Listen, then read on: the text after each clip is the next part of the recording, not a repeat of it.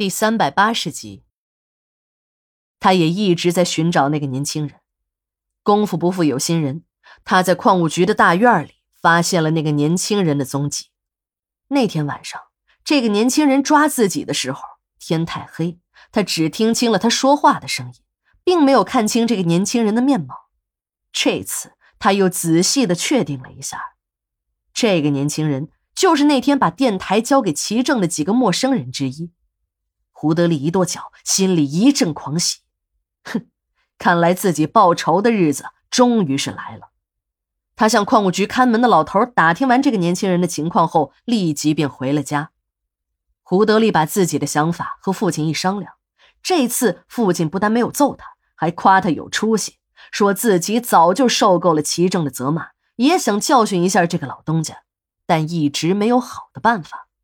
这次有了把柄攥在手中，说什么也要出一口恶气。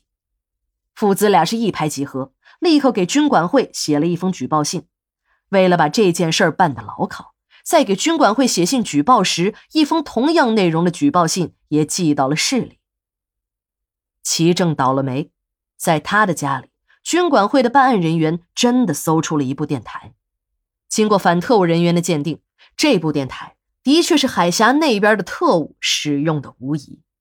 当军管会的办案人员在胡德利的指引下到矿务局大院去抓那个年轻人时，那个化名王凯的人早已经逃得无影无踪了。公安人员派人去了王凯的老家，结果查无此人。办案人员推测，这个人应当是潜藏在矿务局里的一个国军的特工。但不管军委会的人如何审问，齐正就是一个说法。说那部电台呢是王凯留在他们家的。王凯本是自己矿上的一个技术员，跟了自己有十来年了，他根本不知道王凯是一个特务。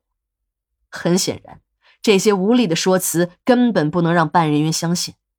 最后，齐正这个国军特务大汉奸被公审游街之后，就地正法了。而胡德利呢，也因为举报了搞破坏的特务，受到了各级政府的层层嘉奖。不到两年的时间，入了党，提了干，还进了东山村的党支部，当上了副书记，并且接任了东山村集体企业的厂长。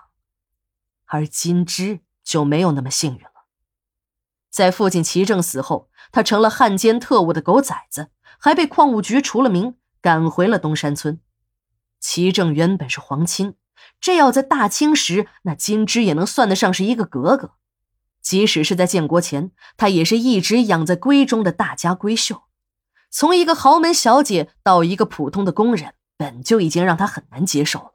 但这次更惨，自己的父亲成了汉奸特务，她连工人都没得做了，最后混到了连吃饭都困难的程度。齐正家的人缘不错，东山村的乡亲们也想帮助一下这个可怜的闺女，但那是个界限分明的年代。谁也不敢轻易的和这个汉奸特务的后代扯上关系。几次肃反运动下来，不少人因为交代不清自己的历史关系而成了现行反革命，连扯上关系的人也会被枪毙的。但有一个人不怕，那就是胡德利。胡德利已经是老爷庙乃至整个市里的名人，是保护国家财产和破坏矿区生产的特务做斗争的英雄。胡德利经常打着关心金枝生活的旗号来他家里坐坐，还会带来一些粮食和生活用品。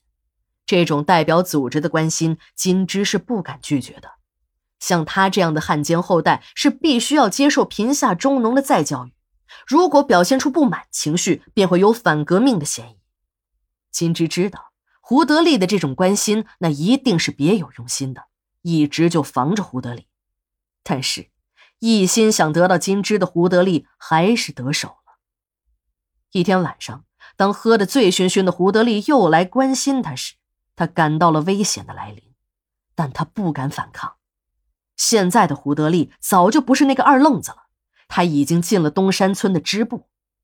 这个时下的大红人，连村主任和支书都要让他三分，何况自己只是一个汉奸特务的后代。从胡德利冒火的眼睛里，他便知道接下来应该发生什么事儿了。果然，这个家伙开始直奔主题了。